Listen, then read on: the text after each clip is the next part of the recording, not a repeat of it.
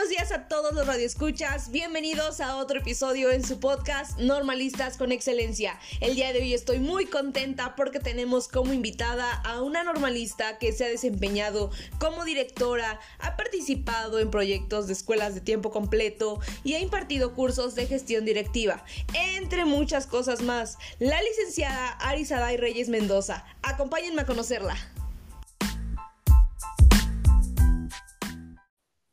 Hola, buenos días, licenciada. Hola, buenos días. Buenos días, licenciada. ¿Cómo se encuentra el día de hoy? Muy bien, muchas gracias. Emocionada por, por obviamente compartir esta conversación. Nosotros más emocionados por tener una invitada como usted, maestra. Antes de empezar la entrevista, me gustaría hacer lectura de su currículum. No sé si me lo permita. Claro que sí, adelante, muchas gracias. Bueno, la licenciada Ari Arizaday Reyes Mendoza estudió la licenciatura en educación primaria en el Benemérito Instituto Normal del Estado. Durante su camino por el BINE tomó diversos diplomados como son el diplomado de las 10 nuevas competencias para el aprendizaje en la Universidad Madero 2008, el diplomado de apoyo y orientación de actividades de evaluación y trabajo docente por parte del Benemérito Instituto Normal del Estado 2007 el diplomado por parte de la Universidad Iberoamericana sobre las iniciativas de seguimiento en atención a la diversidad de la población escolar 2009. La licenciada Arizaday egresó en el 2009 de su licenciatura. Desde el 2012 ha tomado diplomados de la RIEPSEP, pero además ha impartido diplomados de fundamentos de la articulación de educación básica CEP 2012-2014. Fue directora en la Escuela Lázaro Cárdenas San Andrés Cholula a partir del 2013. Ha participado en la implementación de proyectos de escuelas de tiempo completo en el estado de Puebla 2013-2017. Ha impartido cursos de gestión directiva centrada en el aprendizaje CEP 2017. Ha tomado cursos de aprendizajes clave para la educación integral y Educación Básica 2018. También participó en el Seminario de Tecnologías de Alto Impacto Ibero Puebla 2018. Y desde el 2017 hasta la fecha es directora en la Escuela Fernando Amilpa Puebla Puebla. Como podemos escuchar, el día de hoy tenemos una invitada sumamente preparada que no solo ha tomado cursos, sino que ella ha impartido cursos, que ha tenido la experiencia de ser normalista, directora y conferencista. Es todo un orgullo tenerla hoy con nosotros, licenciada. Ahora para iniciar esta entrevista que tiene como fin poder transmitir experiencias, consejos a los futuros normalistas, pero además enaltecer esta noble profesión, me gustaría que nos diera un rápido recorrido por su vida antes de ingresar a la normal, qué es lo que le llamaba la atención sobre la docencia, siempre quiso ser maestra, en qué momento decide ser docente y por qué maestra. Bueno, pues muchísimas gracias sobre todo por, por la presentación. Realmente, eh, como lo comentábamos, eh, me, me, me, agrada mucho esta idea de poder compartir las experiencias con, con, con, los jóvenes que se están formando también en las normales, porque definitivamente sí hay un previo. En mi caso, eh, estuve en todo momento como en ese acercamiento a la escuela primaria, ya que mis papás, ambos, eh, son, son maestros y debido a esta situación yo creo que estás inmerso en ese contexto y definitivamente en mi caso, en mi caso muy personal, siempre quise ser eh, maestra. Creo que la base es que me interesaba mucho esta situación de darnos cuenta cómo en el caso de los niños esa formación puede hacer una diferencia en cada uno de ellos, ¿no? Cómo nosotros podemos impactar, ya sea positiva o negativamente realmente en la formación de alguien más. Realmente creo que eso me parece algo extraordinario desde muy joven.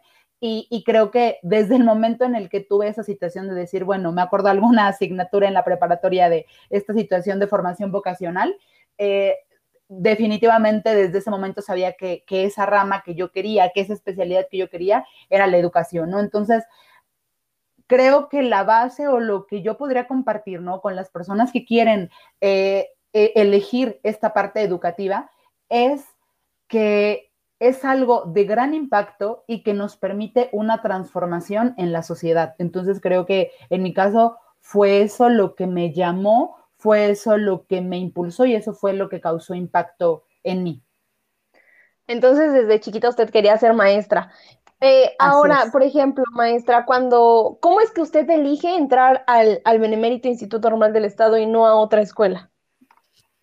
Cuando yo empecé a observar todos los, los, planes, sobre todo en esta situación, los planes educativos que se tenían en cada una de las, de las normales, en este caso, en la normal del Estado, en comparación con otras normales que, pues bueno, eran de carácter privado, lo que llamó mi, mi, atención o en lo que yo me focalicé era la situación del acercamiento a los diferentes contextos que, que, la normal del Estado tenía desde su plan de estudios, porque definitivamente ellos nos, nos abrieron el panorama en decir, bueno, en este contexto educativo hay diferentes realidades más en nuestro Estado, lugares obviamente de, marginación, lugares donde hay población indígena, lugares donde tenemos obviamente esta situación de, de, comunidades obviamente que están alejadas, que tienen otro idioma. Entonces, la, la, normal sí contemplaba todos estos aspectos, sobre todo yo creo que de carácter contextual, de carácter en cuanto a diversidad de población escolar, y eso llamó mucho mi atención. Definitivamente que creo que lo consideré como una, una educación formal, realmente una educación de carácter integral que me iba a poder permitir realmente poder practicar, realmente poder tener mayor experiencia, poder tener diferentes eh, actividades, ya que, pues bueno, los contextos, si no lo permitían, a diferencia de eh, escuelas privadas, que pues bueno, solamente proponían en su plan actividades que fueran directamente en contextos urbanos. Entonces, eso fue lo que me llamó mucho la atención y lo que para mí fue eh, primordial en la, en la normal. Ok, entonces esta parte en la que usted dice que hay mucha diversidad cuando hace sus inmersiones en el, en el BINE, ¿nos podría platicar alguna de sus primeras inmersiones a la práctica educativa y obviamente cómo contribuyen a su crecimiento profesional? Sí, claro que sí. Quiero compartirles algo, espero que sea ay, de, mucho aprendizaje para, los que nos puedan eh, e, escuchar. A nosotros en el segundo semestre, cuando estaba en la normal, fuimos a una comunidad llamada Heliosochitlán, eh, en el municipio de Tehuacán. Definitivamente fue una experiencia que me, que me impactó realmente por, por lo siguiente, ¿no? Porque nosotros podemos considerar que, vivimos una realidad muy similar y ahí nos dimos cuenta de las diferencias de contexto que obviamente tenían los, estudiantes, de las necesidades que tenían, de que obviamente muchos de ellos estaban eh, o en todo momento tenían su lengua materna y sobre todo del compromiso de los docentes. ¿Por qué? Porque en ese momento fue donde te das cuenta cómo un docente impacta. Eh, el docente con el que en ese momento me tocó trabajar, pues obviamente hablaba la lengua materna, que, era el náhuatl, pero también tenía ese acercamiento al español, tenía esta situación de poder estar en ese dinamismo con los chicos, de poder obviamente crear ese, e, esos momentos en donde se, se diera un aprendizaje situado, donde realmente estamos como que inmersos en, ese contexto y fue definitivamente donde me di cuenta que independientemente de dónde se encuentre un estudiante del lugar en donde se desarrolle, nosotros sí somos un agente principal para poder hacer eh, esa diferencia, ¿no? Entonces, para mí ese fue como un antes y un después, porque mm, en muchas ocasiones decimos, debemos contar con muchos recursos digitales, debemos contar con muchas herramientas, debemos eh, contar con a lo mejor un sinfín de situaciones. Sin embargo, considero que, la primer característica que debemos de tener es, esa pasión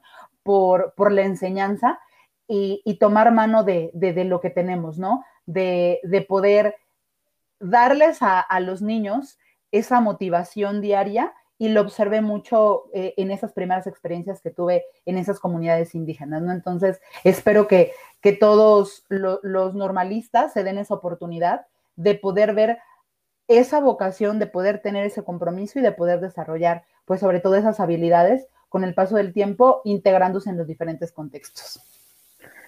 No, pues qué bonito, maestra. Y todo es de aprendizaje aquí, de verdad, de maestra. Entonces, no, o sea, nos deja mucho su experiencia porque sí, sí creo que así como usted lo decía desde pequeña, usted veía cómo podía impactar, pero al tener estas inmersiones se da cuenta de la forma en la que va a impactar, ¿no? De cómo puede ayudar y cómo tiene que derribar esos límites y estas barreras que en algunas, este, o varias poblaciones, en varias colonias existen por este tema de de la marginación, ¿no? Entonces, ahora, eh, no sé si nos podría platicar acerca de esta, estos límites o estas, um, estas dificultades que se le presentan durante la normal. ¿Alguna dificultad que haya tenido? Eh, creo que podría mencionar que a lo mejor las características que fueron difíciles es esta parte en la formación que nosotros podemos tener de carácter extraordinario. Cuando teníamos obviamente cada una de las asignaturas, teníamos, recuerdo muy bien, como esta, la enseñanza en ciencias naturales, en historia, eh, matemáticas.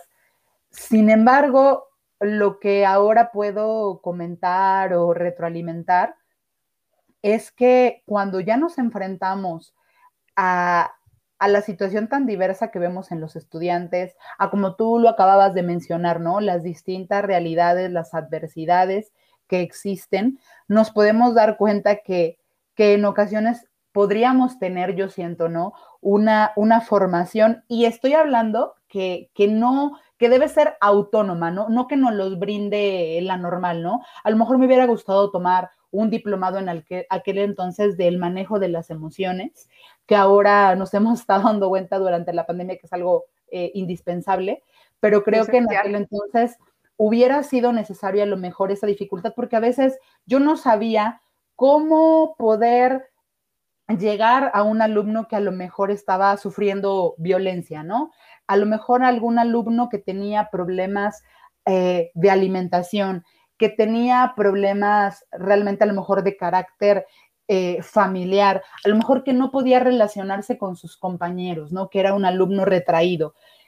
Creo que mm, definitivamente esta parte afectiva, esta parte emocional es algo a lo que tenemos que darle prioridad y que yo creo que en la normal no tuve ese acercamiento o tomé diplomados a lo mejor yo creo que de carácter mucho más eh, académico, de a lo mejor de lograr, ¿no? Competencias en los estudiantes, de poder, obviamente, a lo mejor querer que ellos tengan eh, cierta cantidad, yo así lo podría decir, de conocimientos, pero ahora sí me gustaría destacar que es esencial que podamos también atender ese lado emocional. Entonces yo creo que esa dificultad la tuve en la normal de no saber qué hacer en ocasiones ante situaciones externas a los estudiantes, sobre todo de carácter pues contextual o familiar, ¿no? Entonces, esa sería también a lo mejor una invitación de decir, nosotros de manera autónoma, buscar ahora esas herramientas para poder eh, nosotros establecer esa empatía con, los estudiantes y poder trabajar esa área emocional con ellos. Claro, sí, lo emocional y lo académico como docentes sí nos toca muy duro porque es una, es, o sea, somos personas que trabajamos de persona a persona, ¿no? De cara a cara y de corazón a corazón. Entonces sí creo que, como usted lo dice, el, la parte emocional como docentes también nos toca verla muy de cerca. Por otro lado, maestra, em, bueno, como vimos, usted ha impartido cursos de gestión directiva centrada en el aprendizaje y no sé si nos podría hablar un poco acerca de esto. Sí, claro. Me gustaría compartirles, yo creo que sobre todo en, la, en la parte de la, de la gestión o de la autogestión en una escuela, creo que es algo fundamental y que cuando tuve la oportunidad, obviamente, de trabajar con los maestros, nos permite establecer la toma de decisiones dentro de una escuela. Creo que para que un colectivo docente funcione en este cargo, sobre todo que yo llevo como parte directiva, nosotros debemos de tener esa identidad con nuestra escuela, tener una, una meta, tener obviamente un objetivo general para nosotros desarrollar cada una de las acciones. Tenemos que conocer los planes y programas. Vino muy, muy fuerte esta parte de los aprendizajes claves, sin embargo, no dejando de lado lo que son la parte de las competencias, los aprendizajes esperados que debemos de desarrollar en el estudiante. Sin embargo, lo que sí puedo mencionar o, o la característica principal de la gestión es eso, tener la oportunidad de poder tomar decisiones con base en lo que nosotros estamos observando en nuestra escuela, que está siendo funcional, pero también darnos cuenta de las cosas que no nos están brindando los mejores resultados. Cabe mencionar que no significa que esas actividades no sean buenas, ¿no? Sino que en ocasiones no son las idóneas para nuestra escuela. Entonces, eh, a mí el impartir toda esta clase de cursos me dio la oportunidad de decir, hay que adaptar muchísimo de lo que tenemos a lo mejor en nuestros, en nuestros planes de estudio, de lo que tenemos, eh, en lo que tenemos obviamente en nuestros programas, en esta parte también de que viene de la nueva escuela mexicana y el desarrollo integral, eh, todo lo debemos de adaptar acorde a las necesidades de nuestra escuela. Y eso básicamente es esa autogestión, ¿no? No solamente la gestión se digamos, en muchas ocasiones pensamos que solamente tiene que ver con la infraestructura, ¿no? De cómo puedo hacer que mi escuela luzca más bonita, que tenga mejores instalaciones, que brinde un mejor servicio, pero a carácter de edificio escolar. No, también esa gestión significa el cómo, como un cuerpo de, de, compañeros docentes, podemos desarrollar mejores estrategias, podemos tener mejores métodos de evaluación, cómo podemos tener un mayor seguimiento con los estudiantes, cómo nos podemos acercar a los padres de familia, ¿no? Entonces, todos estos cursos, diplomados que impartí fueron en razón de ello, ¿no? De, de, de la base como escuelas debemos de tener y la prioridad que le debemos de dar a la toma de decisiones consensadas y haciendo esa reflexión de lo que es mejor y más funcional para nuestra escuela. Maestra, por ejemplo, usted diría que todas las escuelas eh, tiene, o sea, obviamente tienen diferentes necesidades, pero, por ejemplo, en las, em, en las conferencias que usted ha dado en los diplomados, eh, ¿todas tienen como una misma solución o usted abre una red de soluciones y cada directivo toma pues lo que le sirve para su escuela? Definitivamente es, es la, la, segunda opción que tú, que tú mencionas. No tenemos una idea general, ¿no? Tenemos un objetivo general y eso obviamente está planteado en cada uno de los planes y programas que nosotros tenemos, ¿no? Tenemos también un perfil de egreso para los estudiantes, pero como tú lo mencionas, sin embargo, cada directivo debemos de tener ese liderazgo y sobre todo ese conocimiento de la necesidad de cada una de nuestras escuelas, obviamente con el apoyo de todos los compañeros para decir, sí, a lo mejor está este objetivo que tenemos que lograr de manera general. Por ejemplo, me, puedo hacer mención de toda esta situación que fue la normalidad eh, mínima de operación, que se llamó así después, de que obviamente nosotros cumpliéramos con el calendario escolar, con los días que los niños tienen que acudir eh, a la escuela, que todos los maestros obviamente impartan en cada uno de los grupos, que se inicien eh, puntualmente las actividades, que nos centremos obviamente en la parte de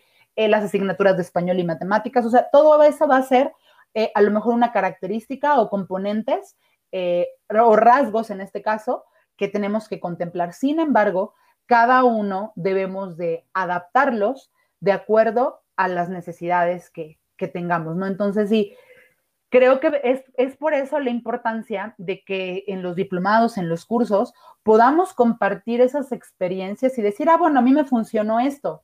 Pueden ustedes aplicarlo y ver qué tanto también les funciona a ustedes, ¿no? Y también tener la posibilidad de decir, a mí esto no me funcionó, pero probablemente a ustedes sí, ¿no? Entonces, creo que eso es el enriquecedor de impartir este tipo de diplomados porque nos da la oportunidad no solamente de quedarnos con, una opinión, sino con una lluvia de ideas que nos permitan a todos eh, enriquecer la información.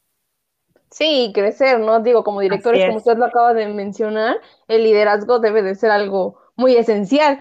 Este, ahora, eh, bueno, hablando de liderazgo, entremos en, valores. Bueno, regularmente he tenido a docentes eh, aquí en el, en el podcast, pero esta vez me gustaría preguntarle como directora, ¿qué habilidades tuvo que desarrollar en su experiencia?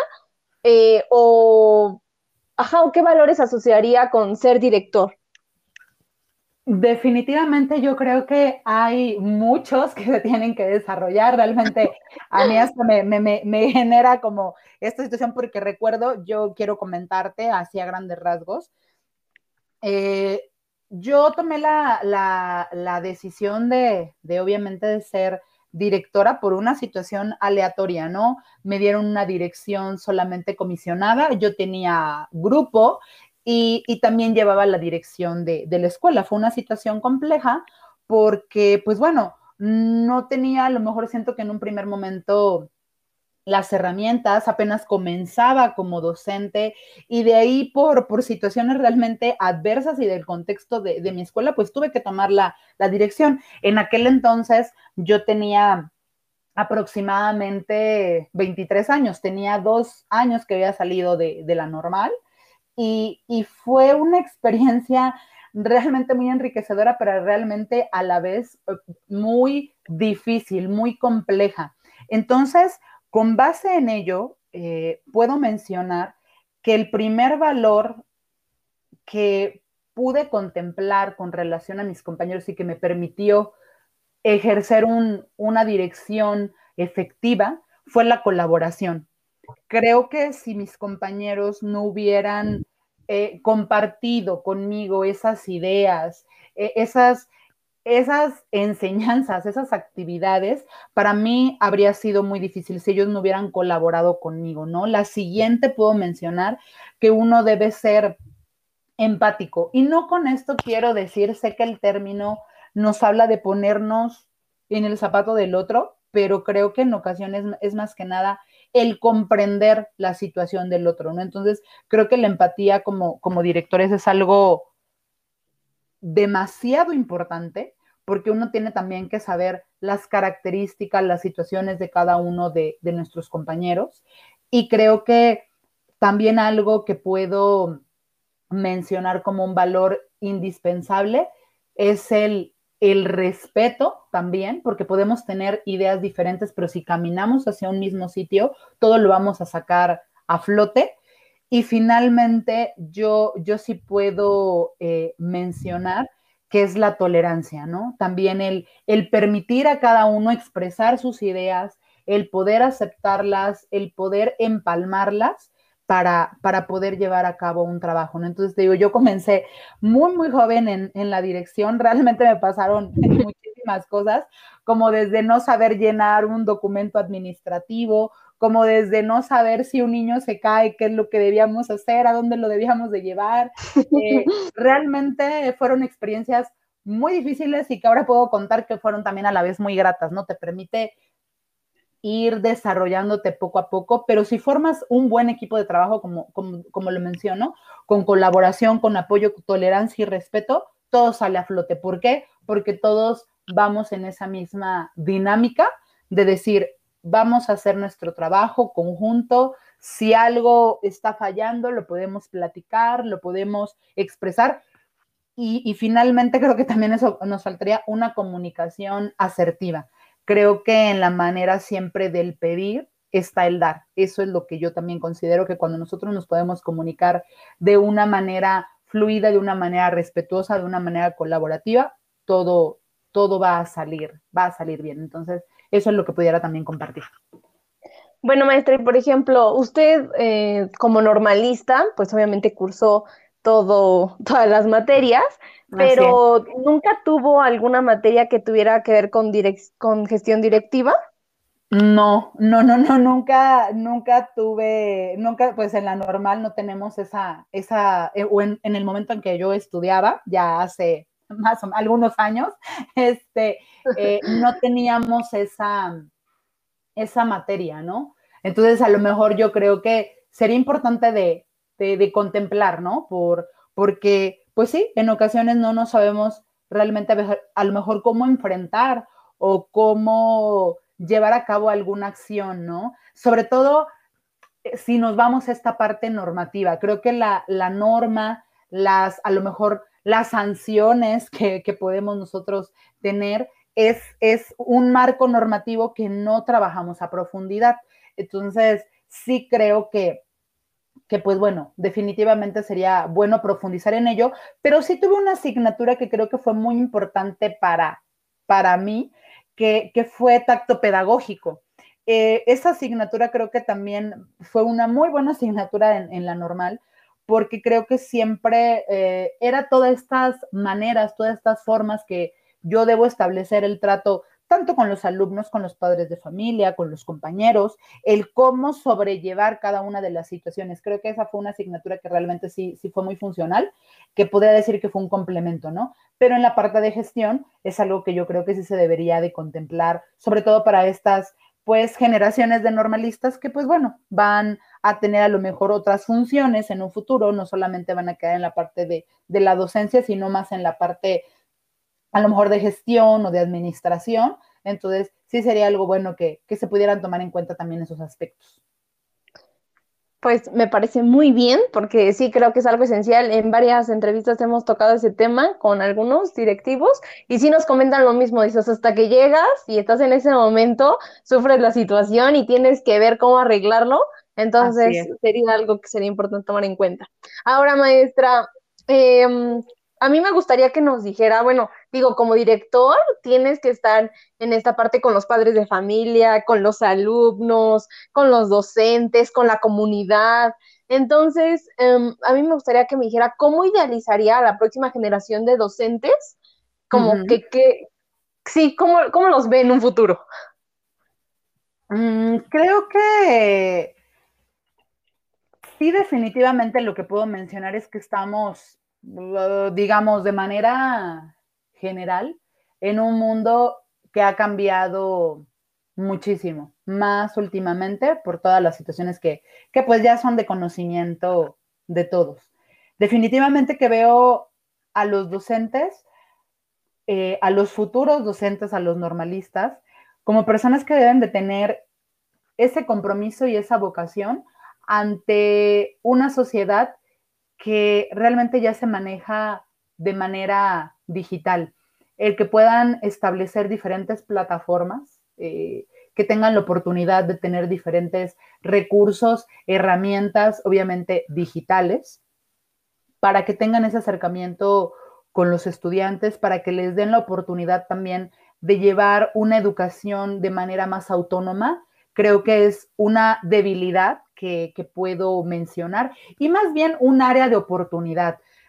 Si bien nos hemos dado cuenta que la educación presencial es indispensable, creo que también nos hemos dado cuenta que debemos desarrollar una educación que sea de un carácter más autónomo. Entonces, sí vislumbro que los docentes que, estén en un futuro deben desarrollar esas herramientas tecnológicas, deben desarrollar esa comunicación asertiva también en esta parte a distancia y deben procurar que, sus alumnos sean autónomos y que a la vez nuestra formación también como, como docentes, nuestra formación profesional, también tenga una gran, un, digamos, que también sea autónoma, mayormente autónoma, que los diplomados, cursos, eh, maestrías que obviamente podamos tomar, un doctorado, sea eh, con base en ello, porque define que, estamos tomando en cuenta las herramientas que ahora estamos teniendo y que no nos estamos quedando a lo mejor con lo que solamente me está dando la normal, ¿no?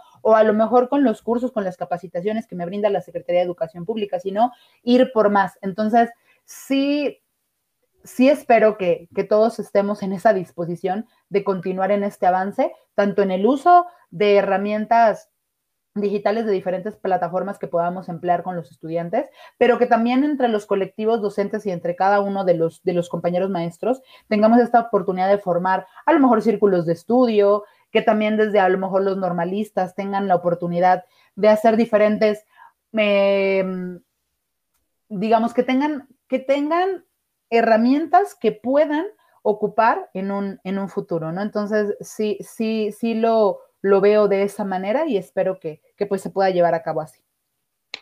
Me parece perfecto, maestra.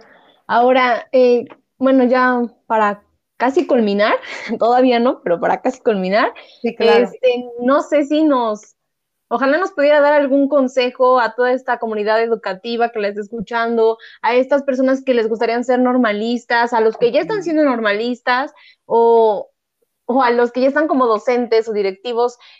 Como usted como directora creo que debe de tener un consejo así como muy, muy eh, amplio, por, eh, por supuesto. Entonces, no sé si nos pudiera dar algún consejo enriquecedor, maestra. Claro, claro, al contrario. Em, sí quisiera mencionar que muchos a lo mejor de, los maestros en formación que nos están escuchando, de los maestros normalistas, de docentes a lo mejor que ya están en ese, en ese proceso. Habrá muchos que se tiene esa vocación, pero también habrá muchos que la han ido desarrollando con el paso de los años o que están en ese, en ese proceso.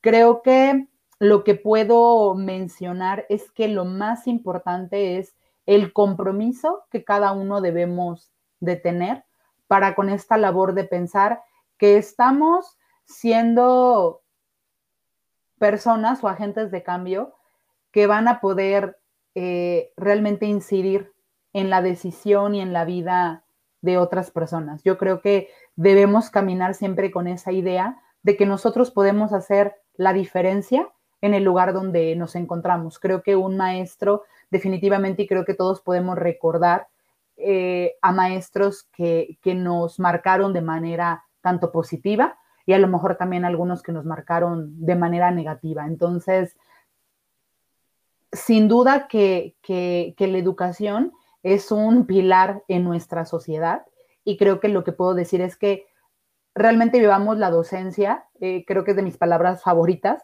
vivamos la docencia con pasión, ¿no? Que vivamos apasionadamente porque es la única manera en la que nosotros podemos transformar la vida de alguien más, ¿no? El poder motivarlo a que, a que un alumno pueda ir a la escuela, que pueda ir con esa emoción, que tenga ese, esa situación de querer aprender, que pueda relacionarse, que pueda ver que, que no hay límites a lo mejor en las cosas que él, que él o que ella, ¿no? En este caso, los niños, los niños, puedan lograr, ¿no? Entonces el consejo que daría es el siempre tener presente que estamos trabajando con, con personas que tienen esos sueños, que tienen esos anhelos, que a pesar de ser pequeños, que nosotros podemos hacer la diferencia en cada uno de ellos. Y creo que cuando lo pensamos de esa manera y que vamos a poder tener la oportunidad de transformar no solamente la vida de una niña, de un niño, sino de muchos, todo toma un, un nuevo sentido. Sé que se oiría muy romántico, a lo mejor siento que esta idea parece muy, muy romántica, exactamente de wow, ¿no? Este, la directora, claro, va a haber momentos difíciles, momentos en los que a lo mejor las estrategias que planeamos, las actividades, las clases, decimos, no, no, no encuentro, ¿no? ¿Por dónde? Pero si nuevamente retomamos esta situación de decir, si yo en un alumno logré, ¿no? Que él venga con gusto a la escuela, que él se emocione, que él eh, hasta incluso que él me interrogue, que él quiera aprender, que él quiera conocer más, que haya porqués, eh, estamos logrando muchísimo. Entonces, mi consejo sería eso, vivir cada día la docencia con esa pasión, a pesar de las dificultades, a pesar de los momentos difíciles, y, y recordar a cada momento que estamos haciendo no solamente una labor por la escuela en la que nos encontramos, sino por toda nuestra sociedad. Entonces, normalistas comprometidos, normalistas que amen la docencia con pasión y que somos agentes cambio de cambio. Así es, así es. Perfecto, maestra. Bueno, desafortunadamente esta entrevista está a punto de terminar. Esta enriquecedora entrevista de la que hemos aprendido mucho sobre la gestión educativa, la experiencia de ser director, qué habilidades recomienda, cómo debería de ser la generación de futuros docentes normalistas para despedirse, ¿le gustaría agregar algo más? No, pues bueno, simplemente agradecer la oportunidad de estos espacios. Creo que también es algo muy importante que no lo teníamos, obviamente, hace aproximadamente 12 años que yo estuve en la, en la normal. Eh, y creo que es un espacio que nos da la, la oportunidad de poder compartir de poder ser escuchados, de poder implementar nuevas maneras de comunicación, ¿no? Entonces yo lo, único es que estoy muy agradecida por, por, este espacio, por esta oportunidad y sobre todo que, existan en un futuro eh, estas formas, estas alternativas de poder como docentes motivarnos, de poder como docentes compartir y sobre todo de, de ir trabajando en ello, de irnos motivando aún más. Y pues definitivamente muchas, muchas gracias por, por esta oportunidad. No, gracias a usted, maestra, por esta oportunidad de tenerla con nosotros, de aprender muchas cosas. Y pues ya para culminar, solo me gustaría hacer entrega de un reconocimiento por su participación. Haré lectura de él. Reconocimiento se le otorga el presente a Arizaday Reyes Mendoza por su participación como exalumno de la LEP, socializando experiencias docentes en el programa Normalistas con Excelencia el día 23 de junio del 2021, cuatro veces Heroica Zaragoza de Puebla, 27 23 de junio del 2021, perdón, firman Héctor José López Espinosa, director de la LEP, José David Morales Díaz, subdirector académico de la LEP, Ivonne Nicte Arellano Castellanos, responsable del programa institucional de seguimiento de egresados. Pues un gusto tenerla con nosotros, maestra. al contrario, al contrario, muchísimas gracias. Ojalá no sea la, ojalá sea la primera de muchas. A ver que sí, maestra, un gusto tenerla con nosotros. Hasta la próxima. Hasta luego, muy bonito día. Igual.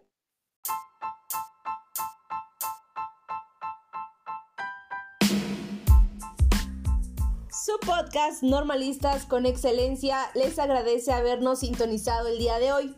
No olviden que cada dos semanas tendremos un invitado súper especial. Si les gustó, suscríbanse y compártanlo para que esta comunidad crezca. Recuerden que este es solo el principio de Normalistas con Excelencia. Hasta la próxima.